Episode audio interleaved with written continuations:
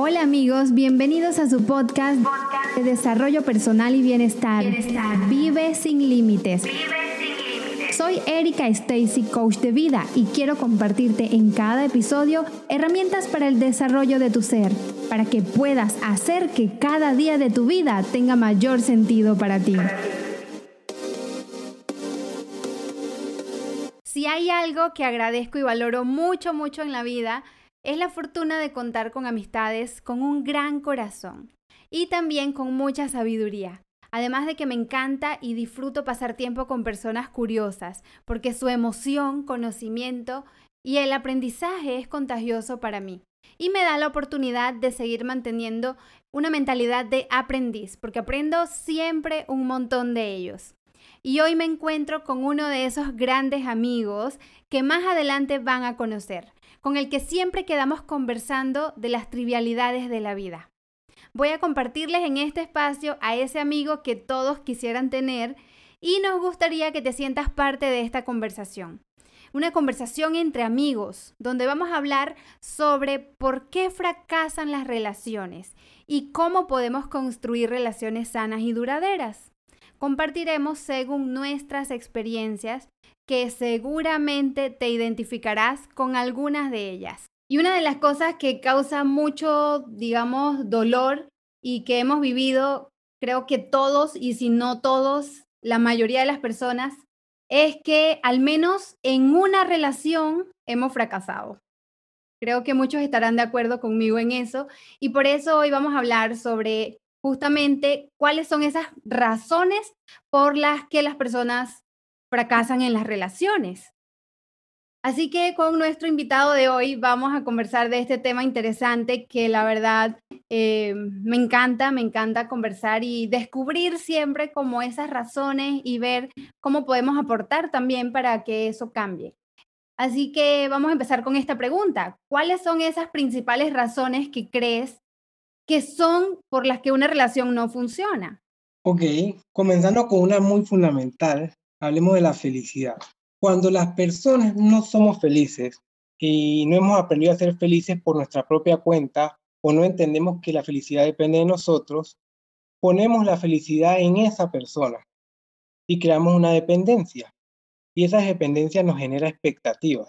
Y esas expectativas nos hacen caer en errores, generar discusiones y tener problemas con la persona.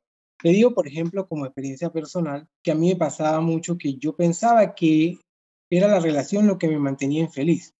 Y no era eso, eh.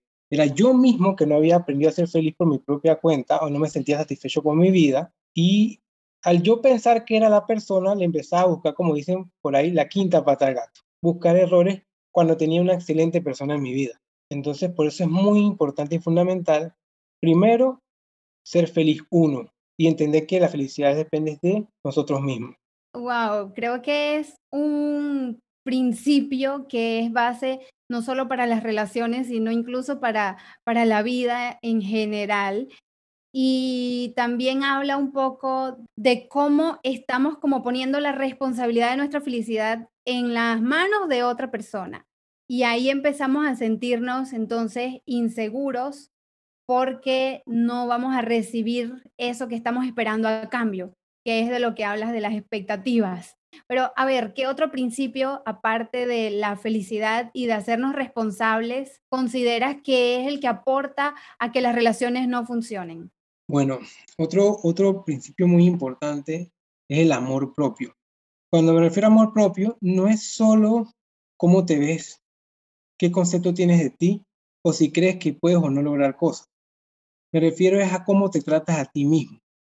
Si te das reforzamiento, si te premias por las cosas que logras, si valoras lo que haces. Eso es sumamente importante porque una vez tú te tratas de esta manera, te tratas bien con amor, estás preparado para dar hacia alguien más. O sea, estás preparado para dar amor realmente. Pongo un ejemplo. Imagínate que tienes más de cuatro días sin comer. Eh, dentro de ti está ese deseo de ayudar a los demás, pero tú, tú tienes hambre, tienes cuatro días sin comer.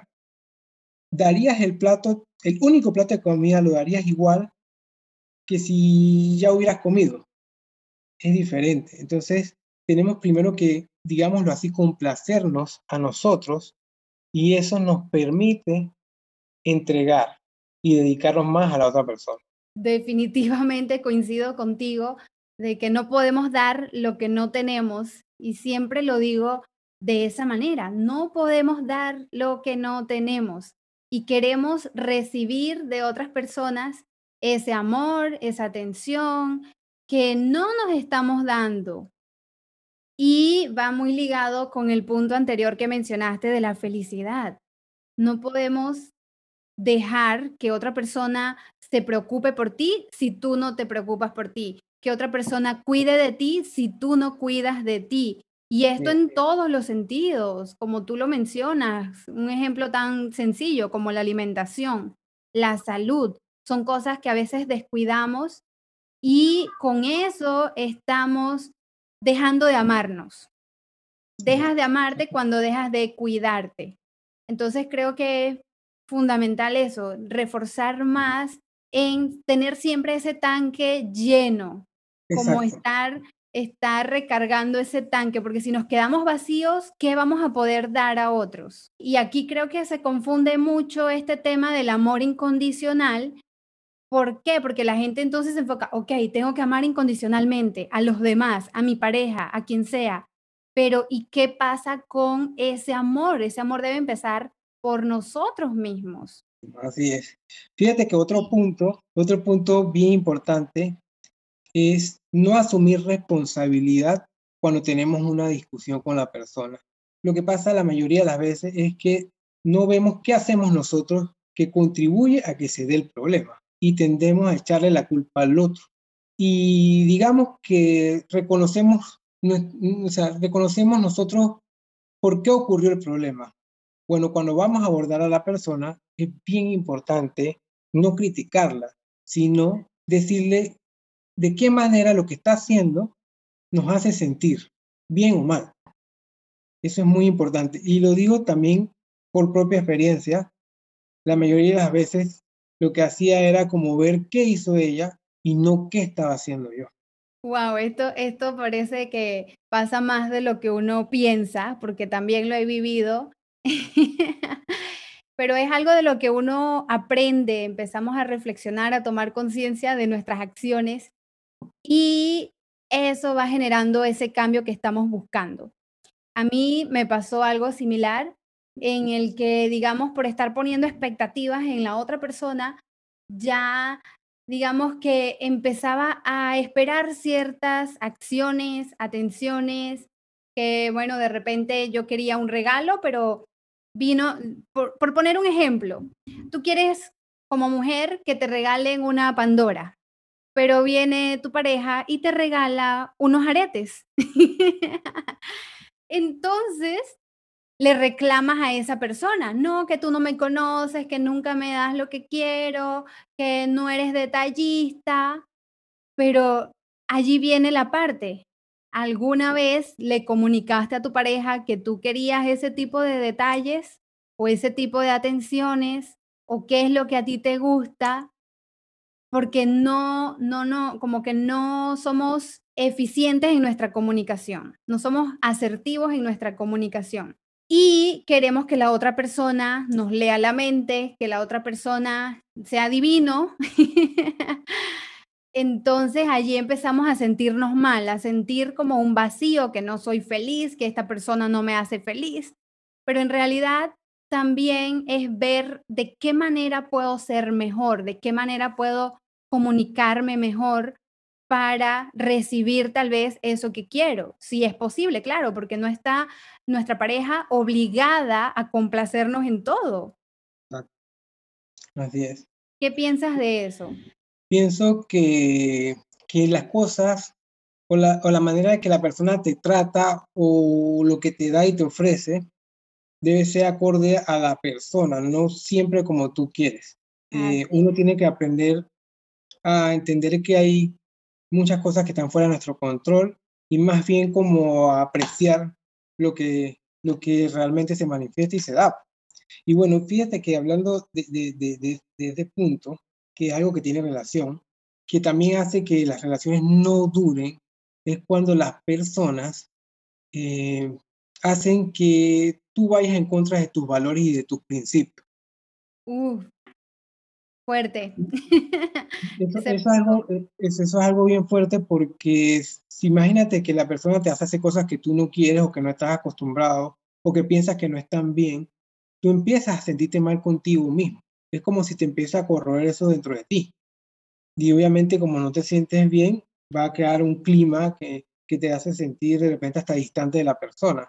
Entonces la persona tiene que estar de acuerdo y respetar tus valores y tus principios. Así es, ahí, ahí me parece sumamente importante que tengamos claridad en cuáles son nuestros límites, en cuáles son nuestros valores, porque es fácil que uno se, se pierda, que pierdas tu propia identidad en una relación cuando no tienes claridad y llega una persona que tiene valores que no están alineados con los tuyos. Pero ¿cómo saberlo si no tienes claridad en eso, en qué es importante y qué es negociable o no es negociable para ti? Por ejemplo, parejas, y conozco algún par, en las que el hombre consume drogas y la mujer tiene valores totalmente diferentes, o al menos así lo veo, porque sé que no es una situación que le guste o le agrade, pero sin embargo la acepta. La acepta, ¿por qué? Por querer conservar esa relación. Exacto, sí. Allí he sacado muchas conclusiones y creo que puede variar según la persona, pero ¿qué tú opinas en ese tipo de situaciones? ¿Qué es lo que sucede allí? Bueno, es que fíjate que, mira, eso es, muy curioso porque creo que la verdad que una de las principales razones por las que las relaciones no funcionan es porque cuando conocemos a alguien estamos más pendientes de si nos atrae y de la química que hay con la persona que de conocer realmente en profundidad cómo es la persona en cuanto a sus valores y sus principios. Deberíamos tomarnos el tiempo suficiente para entender si sus valores y sus principios coinciden con nosotros, sus intereses. Creo que eso es algo sumamente fundamental para que la relación funcione, la compatibilidad en todos esos aspectos. Porque imagínate, tú inicias una relación cuando de por sí no es algo tan sencillo, tiene su complejidad y vas con muchos puntos en contra. Digamos de que uno es ateo y el otro es, es un practicante de una religión activo, eh, o de repente uno quiere vivir en África y el otro quiere vivir acá en, no sé, en, en Canadá, no sé. Es muy importante coincidir en todos esos aspectos, en lo, en lo más que se pueda, porque hay un tabú, hay un tabú, porque es un tabú, bueno, no es un tabú, es un mito, de que los polos opuestos son los, son los que se atraen, que sí se atraen, pero que es el tipo de relación que debe tener alguien totalmente diferente a ti, y no es así. Así mismo es. Y creo que lo que hablas de, esa, de esa etapa de conocerse el uno al otro es fundamental. Y aquí de salida es donde creo que muchas veces fallamos, porque digamos, ahorita yo estoy en una relación, pero muchos años atrás conocí a muchas personas, me di la oportunidad de salir, a ver si, si era la persona o no. Y creo que tú lo puedes, ya en las primeras semanas, tú te das cuenta si esa persona es o no es para ti. Pero a veces nos cegamos y queremos seguir adelante porque estamos más como más apegados a la idea de tener una relación, de tener una pareja, que de encontrar realmente a la persona que sea un complemento para ti. Que venga a aportar a tu vida en base a tu a tus ideales, a lo que tú en realidad quieres para tu vida, lo que tú esperas de una relación. Y allí creo que, que es mucho tema también de autoconocimiento, conocerte bien, qué es, qué es lo que tú quieres, qué es lo que a ti te gusta, qué es lo que estás dispuesto a aceptar y lo que no estás dispuesto a aceptar. ¿Qué ibas a, a compartir. Lo que iba a decir es que pensando también en, digamos, en estos factores que son importantes para que la relación dure, uno que puedo mencionar también es cultivar la relación. Pero cultivar la relación en qué aspecto? Digamos, demostrar afecto de distintas maneras, manifestarlo de todas las formas posibles, eh, compartir con la persona haciendo diferentes cosas, no caer en la monotonía, eh, colaborar el uno con el otro no solo en los momentos bonitos, también en los momentos difíciles, que la persona sepa que que te importa, esta persona te importa. Y lo otro, que es algo que a veces se nos olvida, creo que la mayoría de las personas... A ver, a ver, ¿qué es esa cosa? Es mantenernos, mantenernos generando atracción y deseo, cuidándonos nosotros mismos, haciendo ejercicio, eh, cómo nos arreglamos, poniéndonos un perfume, cambiándolo cada cierto tiempo de repente, haciendo ciertas cositas que hacen que la persona cuando te ve diga, ay, oye, ya vino, ¿me entiendes? Y que la persona sienta algo cuando te ve, pues eso es algo bien importante, eso es como un condimento. Me parece poderoso lo que acabas de mencionar, porque se ven muchas relaciones que después de un tiempo ya como que dan por sentada la relación y consideras que esa persona va a estar contigo para toda la vida porque han pasado no sé cuántos años o cuántas situaciones juntos o porque ya tienen hijos, de hecho, y en realidad está comprobado que hoy nada ata a una persona, a una relación. Entonces, creo que es también estar pendiente no solo de recibir. En este punto me parece que esperamos a veces simplemente que esa persona se mantenga ahí por lo que tú hiciste en un principio, digamos. Entonces, ok, pero ¿qué puedo seguir haciendo yo para cultivar esa relación? Porque nos ponemos a la expectativa de que, ok, pero es que si esta persona no es detallista, no toma la iniciativa, no me invita a salir, a bailar, a hacer cosas, entonces yo no lo hago. Ah, no es que él no toma la iniciativa o ella no toma la iniciativa. Pero aquí es tema de que cada uno como que tome la responsabilidad y participación, tomar la participación porque la relación es de dos, no es solo para esperar. Y de hecho, cuando queremos algo de nuestra pareja, creo, y en la vida, esto aplica para todo. Cuando tú quieres algo, tienes que estar dispuesto a darlo tú el doble. Tú tienes que dar más de lo que tú esperas. Si tú esperas recibir amor, tú tienes que convertirte en una persona amorosa, compartir amor con los demás. No hablo solo de aquí de la pareja, sino con tu familia, con tus amistades, porque no puedes esperar recibir algo que tú no estás dispuesto a dar. Sabes, sabes que un punto que es, este es un punto así como polémico, que probablemente muchas personas lo escuchen y digan es que no, yo no estoy de acuerdo en eso porque quieren que siga siendo la manera en que lo están llevando. Y me refiero a la parte del individuo. Cuando tú entras en una relación, tú sigues siendo un individuo, sigues teniendo intereses, sigues teniendo deseos, sigues teniendo propósitos y metas.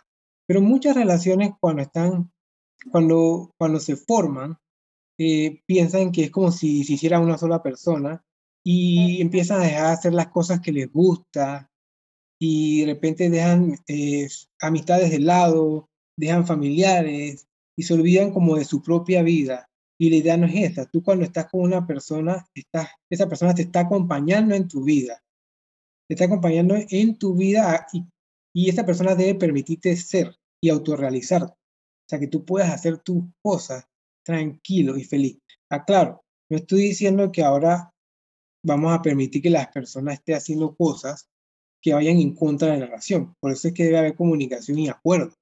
Eh, me refiero es acompañarlo si quiere jugar béisbol o si quiere de repente eh, hacer un negocio pues, o algo que de repente ciertas personas lo que hacen es censurar o, o, evitar que la persona haga las cosas que quiere. No, uno debe apoyar a la persona, apoyar. Qué bueno que tocas este punto, porque sí, lo veo mucho, eh, que se olvidan de conservar ese propio espacio, ese espacio personal para de repente compartir con tus amistades, para tener una cita tú y una amiga, vas a ir a comer algo, vas a ir a tomarte un café.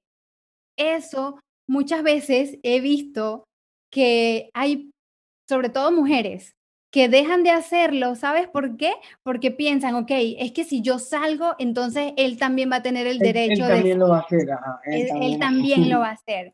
Entonces, ¿qué hago? No, mejor yo no lo hago porque así le puedo exigir que tampoco lo haga. Y eso es un gravísimo error que se comete en las relaciones, porque no solo te estás privando a ti de tener ese espacio y esa libertad porque tú eres un ser único, eres un individuo, como lo acabas de mencionar. Sí, vamos a tener actividades y momentos de compartir como pareja, pero eso no quita que tú seas un ser individual. Y tampoco debes de privar a tu pareja de que comparta con sus amistades, que comparta sus pasiones, jugar algún deporte.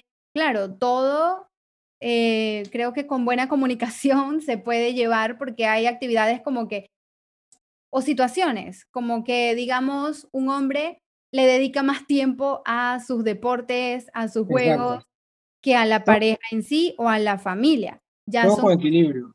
Sí, todo con equilibrio y con comunicación. Llegar a esos, a esos acuerdos en los que ambos se sientan cómodos. Porque de eso se trata también, de buscar el bienestar de la familia o de la relación. Y sabes que creo que como último punto le podría mencionar que es muy, también muy fundamental, es abordar la relación pensando en equipo. Cuando pensamos en equipo, sabemos que lo que estamos construyendo lo afectamos y atacamos a la otra persona, ¿entiendes? Y no podemos abordar a la persona así. Tenemos que recordar que tenemos propósito y metas juntos y estamos construyendo y si tenemos hijos, con mayor razón. Entonces, no se trata de atacar al otro con odio, trata de entenderlo, de por qué hizo algo y cooperar para seguir con sus objetivos y con sus metas. Total, totalmente. Creo que esa parte que acabas de mencionar de, sobre todo, hacernos responsables de nuestras emociones, porque a veces la persona hace algo y nosotros nos sentimos, sentimos que es algo personal, como que me hizo esto, pero en realidad esa persona está actuando en base a muchas cosas, digamos, condicionamientos que tiene desde su crianza de niñez, desde la niñez, eh, el tipo de creencias que tiene, de emociones que también de repente no ha sanado. Eso es como un, un mundo un poco profundo, pero se trata de entender que cada ser humano está en un proceso de crecimiento. Todos estamos en ese proceso de sanar y de crecer. Y entenderlo desde allí, tener como compasión y empatía para poder abordar estos temas. No tomarnos nada personal, sino preguntarnos por qué esta persona habrá actuado de esta manera. Y creo que desde allí es desde un espacio mucho más saludable, desde, eh, desde el que podemos abordar la situación y mejorarla si ese es el caso, si eso es lo que queremos, porque definitivamente que de una situación pueden pasar dos cosas, o se soluciona o se termina de dañar todo, pero creo que, que lo que estamos buscando es crear relaciones que sean sanas y que sean duraderas, porque es uno de, de los desafíos más grandes que nos podemos encontrar todos como seres humanos, porque somos seres sociales y también eh, vinimos aquí para dar y recibir amor y la, mm, la manera como más, eh, digamos, cercana de hacerlo es a través de una pareja. Así que bueno, gracias por todo lo que nos compartiste. Creo que eh, ha sido muy atinado todos los puntos que hemos conversado el día de hoy. Y seguramente vamos a estar compartiendo en más ocasiones sobre otros temas de interés. Así que estén pendientes. Pero antes de despedirnos, me gustaría que nos compartas de repente algunas referencias o autores que recomiendas para aprender más de estos temas, para aquellas personas que de repente quieran aprender más, porque es cierto, esto no nos lo enseñan en la escuela, no nos lo enseñan en la universidad y es sumamente básico y esencial en la vida, aprender a relacionarnos. Exacto. Es como tú dices, creo que aprendemos esto con la experiencia y muchas veces a golpe, cuando podríamos tomarnos el tiempo de leer al respecto o de buscar cursos. Y no tiene nada de malo, no tiene nada de malo reconocer que nos hemos equivocado muchas veces. Ya le digo, yo he tenido excelentes personas en mi vida con las que he tenido relación y ha sido más por, pienso que a veces ha sido más por errores míos, por no saber, eh, y es bueno reconocerlo y tratar de mejorar. Por eso es importante prestar atención a estos puntos. Y bueno, lo que le puedo recomendar es una autora que se llama María Cecilia Betancourt. Tiene muchos libros que hablan de estos temas. No les, pues, no les quiero decir libros específicos porque muchos son buenos. Yo creo que la verdad que de todo. Y también el autor Walter Rizzo. Buenísimo, buenísimo. Y mira, sobre lo que acabas de comentar de, de, que a veces cometemos errores, fracasamos, y está bien, es de humanos cometer errores, todos somos seres humanos y estamos en ese camino de crecimiento en el que vamos a cometer ciertos errores para poder ir a nuevos niveles de crecimiento. Y eso me hizo recordar una película que vi que se llama 12 citas de Navidad, en la que una chica cometía errores y tenía que repetir el día, repetía su Nochebuena, se repetía nuevamente 12 veces hasta que aprendiera la lección, hasta que hiciera las cosas bien, porque siempre cometía errores. Entonces, creo que en la vida se trata un poco de eso, como que la vida nos pone a prueba y nos repite las lecciones hasta que aprendamos bien de ellas. Y, cuando nos preguntamos por qué me pasa esto a mí tantas veces, quizás hay una oportunidad allí de revisar qué no me he detenido a evaluar y a trabajar en ello. Así que bueno, con eso los, los dejo. Creo que ha sido unos minutos de mucho provecho con mucho contenido valioso y hasta la próxima. Hasta aquí hemos llegado el día de hoy. Te espero en el próximo episodio de Vive sin Límites.